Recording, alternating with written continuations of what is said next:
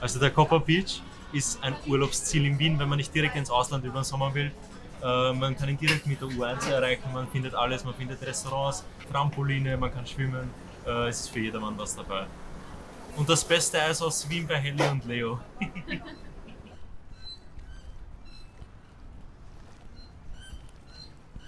Ja, schön, schöner Platz, frische Luft hier, tolle Leute kommen, man kann auch auf die Sonne sein, auf die äh, Wiese, super Container mit verschiedenen Essen. Äh, Essen. Und bei uns ist afrikanisches Essen aus Gambia. Tapas und Reisgerichte.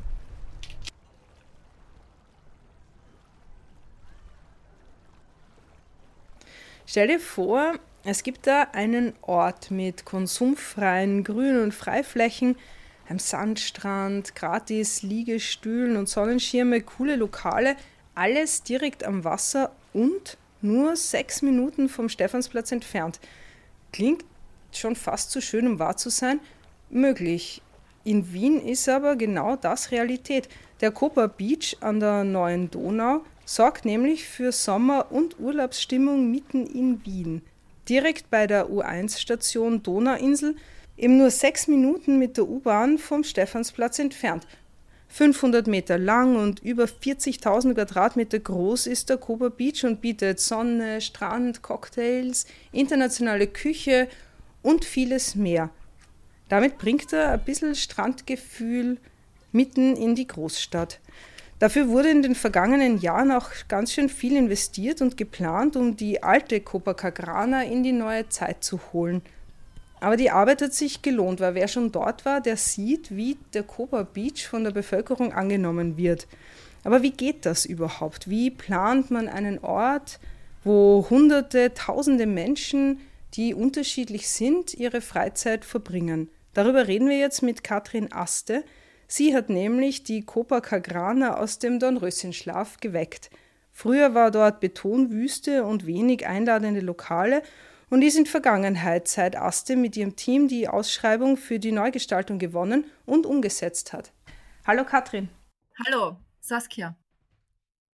Wir führen unser Gespräch online, weil du gerade in Innsbruck bist, weil euer Büro in Innsbruck ist. Was verbindest du mit Wien und was magst du gerne an der Stadt?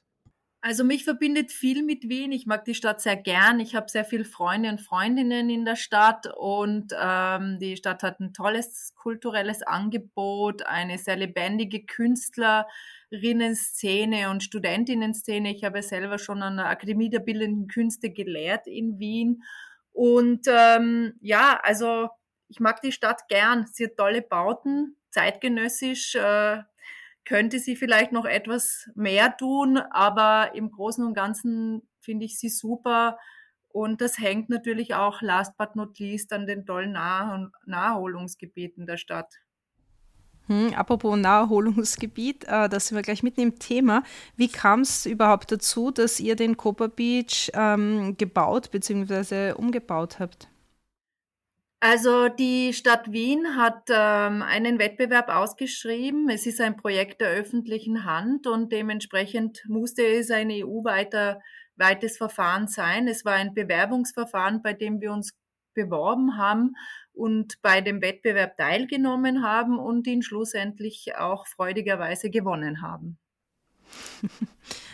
Als ihr angefangen habt, ähm, dann daran zu arbeiten, äh, normalerweise startet so ein Projekt ja mit einer Ist-Analyse. Äh, was waren denn so aus eurer Sicht äh, die Probleme mit der alten Copacabana? Also beginnen muss man bei der Copa vielleicht äh, bei dem ursprünglichen Nutzen der Copacabana. Die Copacabana ist ein äh, Projekt, äh, das im Grunde genommen in den 70er Jahren im Zuge der Donauregulierung entstanden ist. Dort äh, war die, ähm, die neue Donau wurde die neue Donau errichtet als Hochwasserschutzgebäude, wenn man so will, und mit, mit den angrenzenden Uferzonen. Äh, entstanden ist dabei diese 20 Kilometer lange Donauinsel und äh, die erzeugt natürlich ein fantastisches Naherholungsgebiet. Und dieser Naherholungsraum, so fanden wir in der Analyse des Wettbewerbs, ist äh, eine der nachhaltigsten Errungenschaften der Stadt Wien. Und ähm, ist natürlich eine wunderbare Schnittstelle für die äh, Bevölkerung der Stadt Wien, sowohl aus den transdanubischen Wohngebieten als auch äh, für die Erholungssuchenden der inneren Bezirke der Stadt Wien. Das heißt, am Ende soziologisch betrachtet treffen hier total unterschiedlichste Bevölkerungsschichten aufeinander, aus unterschiedlichen sozialen Milieus, Ethnien und mit unterschiedlichen Ideologien so etwas formt, das soziale und kulturelle Verständnis einer Stadt. Und ähm, mit diesem, aufbauend auf diesem Melting Pot sozusagen, haben wir unser Projekt aufgesetzt.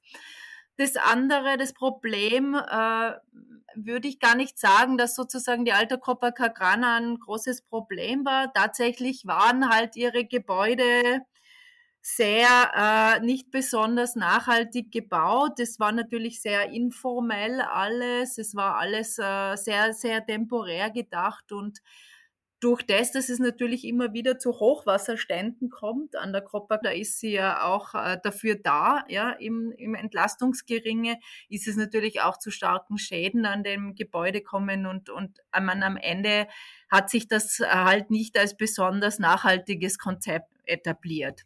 Außerdem waren noch, sind noch, wenn man, wenn man sich erinnert, waren dort sozusagen die meisten Gebäude waren an der Uferzone, ja, aufgefadelt. Es war also eher eine Promenade als, als so seine Ufergestaltung. Und es waren auch, war hohe, waren hohe Stützmauern und man hat es nicht so gut nützen können, würde ich sagen, dass das vielleicht das Problem war. Hm. Gerade so dieses äh, diverse Publikum, aber auch eben, dass es nicht wirklich ein Erholungsgebiet war, sondern eben eine Auffädelung an einzelnen Lokalen oder Dingen, ähm, waren wahrscheinlich Teil der Vision für euren Entwurf dann. Also das unter einen Hut zu bringen. Genau, genau. Also was wir heute vorfinden, ist eigentlich, dass es eine sehr abgeflachte Uferzone gibt, die sowohl als Grünfläche, also auch als Liegewiese, aber auch als Stadtstrand, wenn man so will, besser funktioniert als vorher. Wir haben das Projekt konzipiert auf der Idee einer Dockingstation, könnte man sagen. Dockingstationen sind etwas, wo man einen Computer einstecken kann oder, ähm, oder anderes. Ja, man spricht ja auch von Do Docks, äh, wenn es um Schiffe geht in, in Häfen. Und diese Idee der Dockingstation, die war einfach dazu da, um sozusagen einerseits alle gesellschaftlichen Schichten, sozusagen einen Anschluss für alle gesellschaftlichen Schichten äh, zu ermöglichen, aber gleichzeitig auch Gebäuden, die vielleicht kommen würden, an Dock zu ermöglichen, also wie eine Infrastruktur. Wir wollten also sowas wie eine solide Basis schaffen, auf der Oberfläche so äh, spezifische Flächen mit unterschiedlichen, man spricht von Widmungen, ja, also Widmungen sind ja etwas, wo man sozusagen vorsieht, für welchen Nutzung ein spezifischer Abschnitt eines gewissen Gebietes sein könnte oder sollte.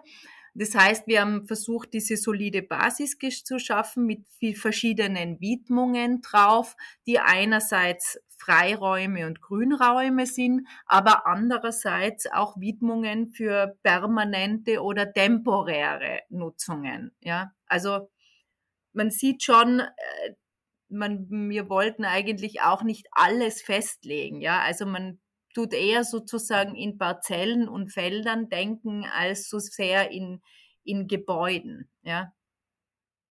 Also eher modulartig quasi. Ja, ja, einfach so als Landschaft, die dann etwas anbietet. Ja. Die Flächen anbietet, auf denen dann unterschiedliches stattfinden kann. Weil kontrollieren kann man diesen Ort nicht. Also wenn man glaubt, man kann ihn zu viel kontrollieren, dann ist es, ist man zum Scheitern verurteilt.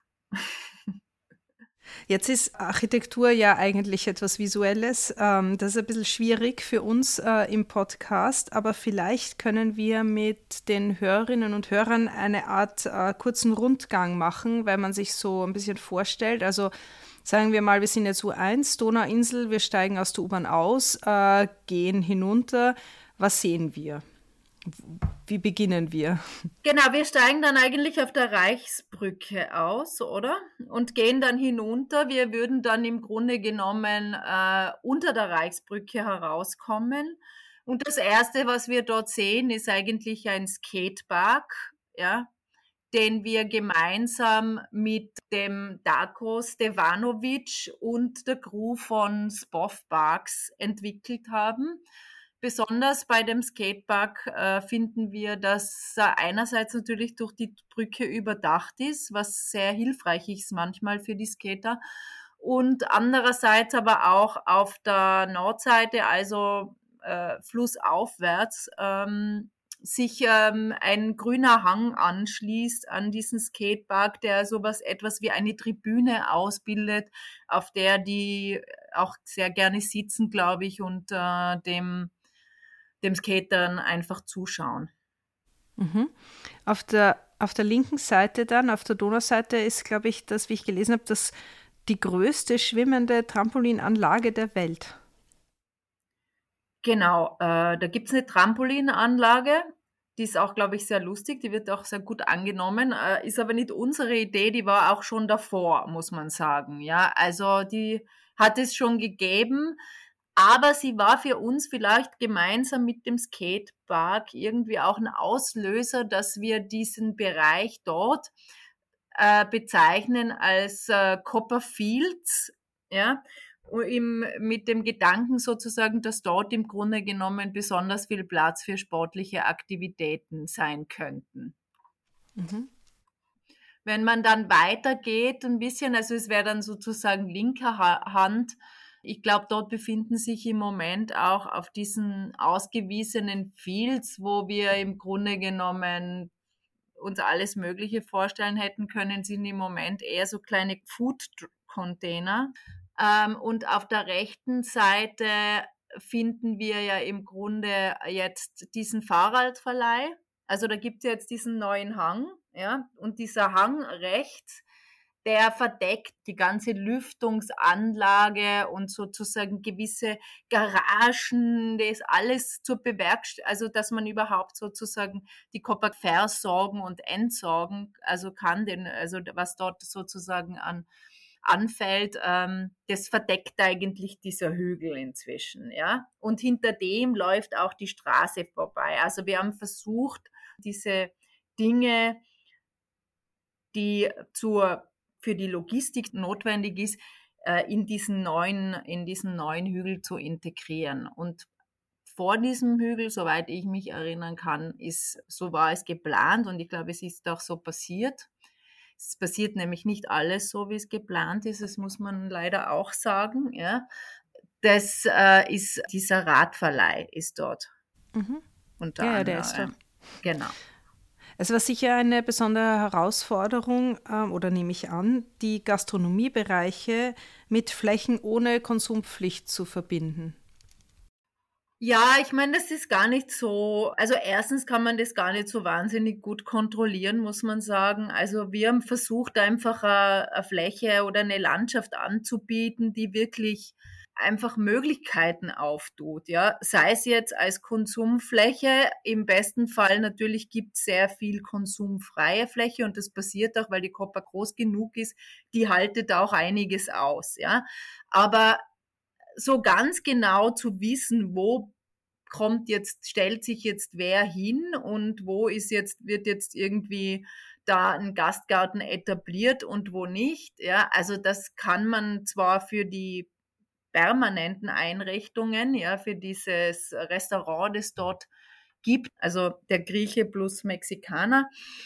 Die haben ihren zugewiesenen Gastgartenbereich, aber alle anderen natürlich, da poppen die Geistgärten genauso auf äh, wie die Gastronomie selbst. Ja. Und das liegt am Ende nicht mehr in unserer Hand, äh, ob das sozusagen auch so passiert, wie wir es uns vielleicht vorgestellt haben. Aber wie gesagt, also man muss auch nicht alles kontrollieren, ja. Aber was, was natürlich schon geblieben ist oder was man beeinflussen kann, ist die, der Ausbau und das Zugänglichmachen von äh, Grün- und Freiflächen. Also es ist schon so, wenn man dort ist, man sieht, es hat schon so etwas von Urlaubsfeeling, es hat ein bisschen was von Strandfeeling, mitten in der Großstadt und so. Und das ist ja durchaus gewollt. Ja, das ist sehr gewollt. Also das, äh, dieses Austarieren zwischen, äh, also wie diese Nutzerflächen sozusagen sind, dass man wirklich abwechseln muss, ja, zwischen mal asphaltierten Flächen, ja, also wir hätten uns jetzt dort auch nicht, äh, was Gott, was für einen Belag leisten können und man darf nicht vergessen, dass ja das Hochwasser wirklich bis zu, zu der Straße rauf sozusagen reichen kann. Ja, also das kann den ganzen unteren Bereich überspülen. Das heißt, man, braucht für die befestigten Flächen wirklich eine robuste Oberfläche.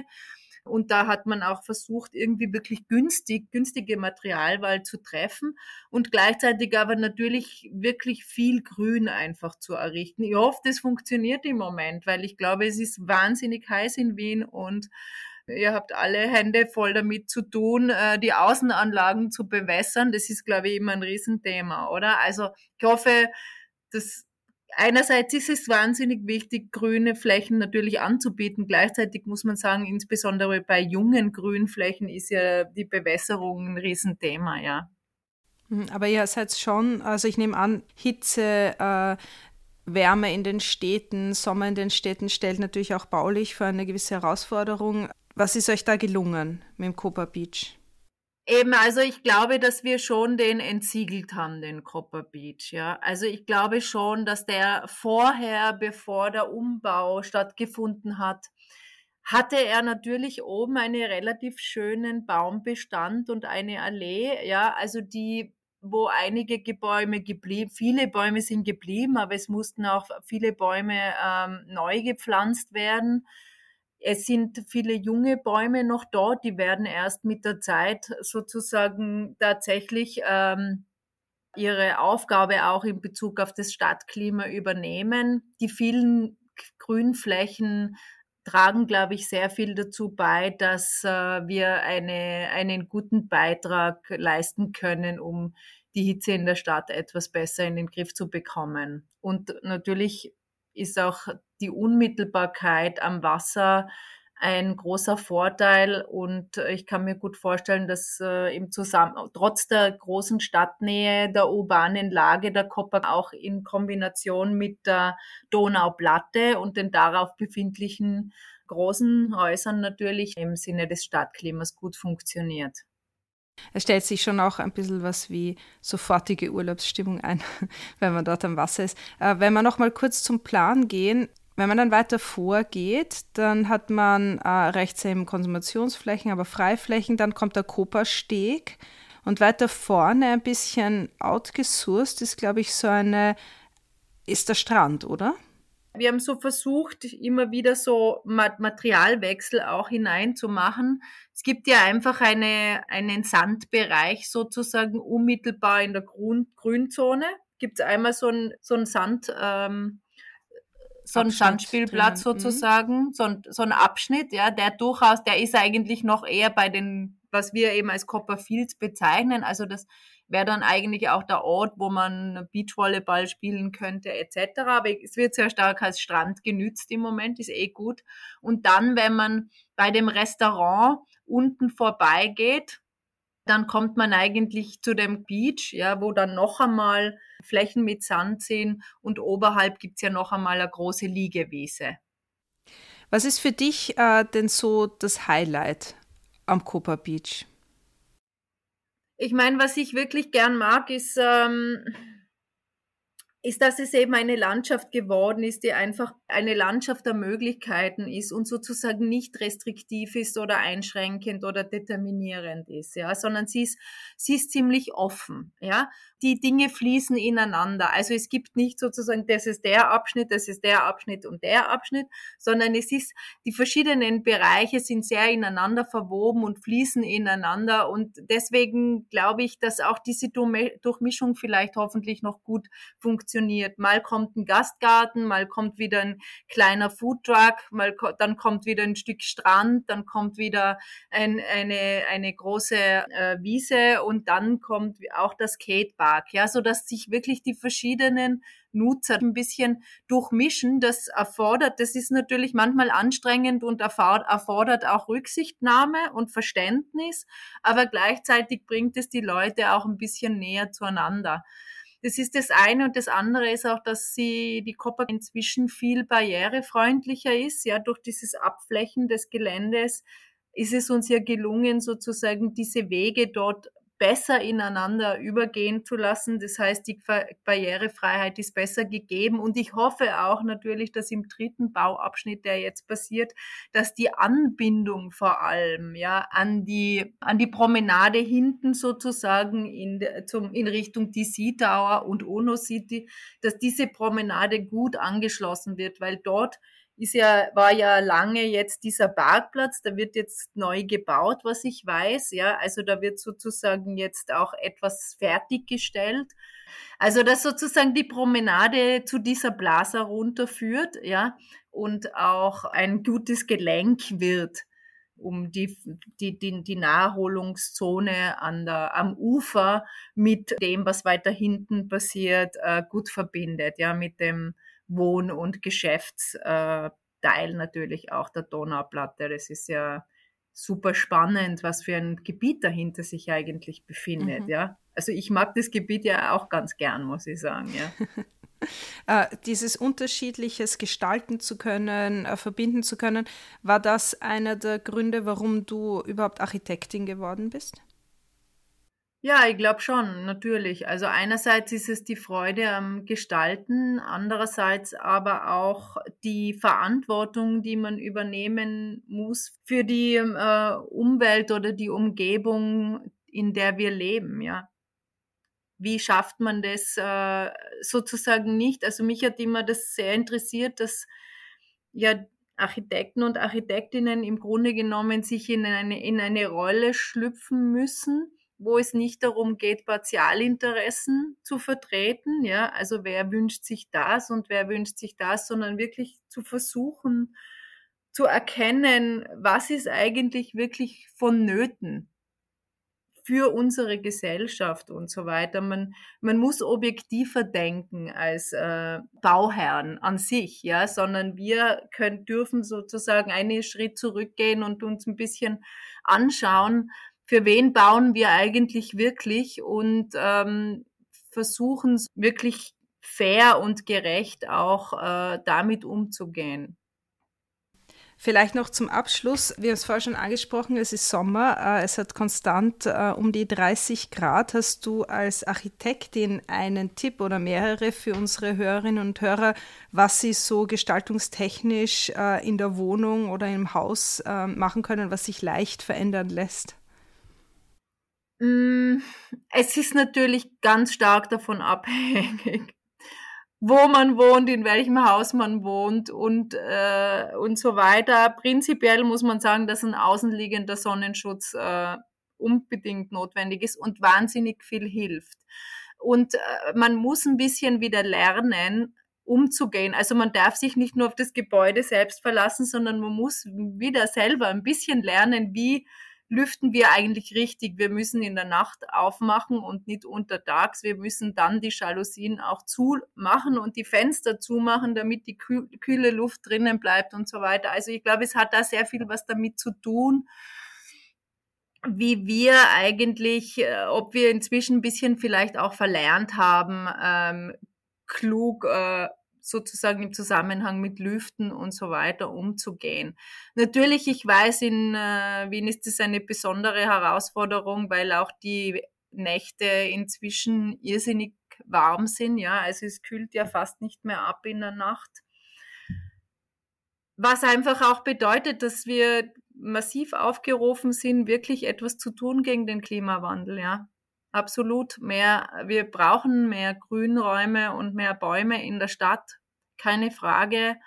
Und ähm, aber am Ende liegt es auch ganz stark an uns selbst, wie wir sozusagen mit den Innenräumen umgehen, ja. Liebe Katrin, danke für deine Zeit. Äh, wünschen dir ähm, einen schönen Sommer und alles Liebe nach Innsbruck. Danke, sehr lieb. Alles Liebe nach Wien. Danke, Saskia, für das Gespräch und ciao. Ciao. Danke fürs Zuhören. Wenn euch diese Folge gefallen hat, abonniert und bewertet doch gerne den Podcast auf Spotify, Apple Podcast oder einer anderen Podcast-Plattform und folgt uns auf Social Media.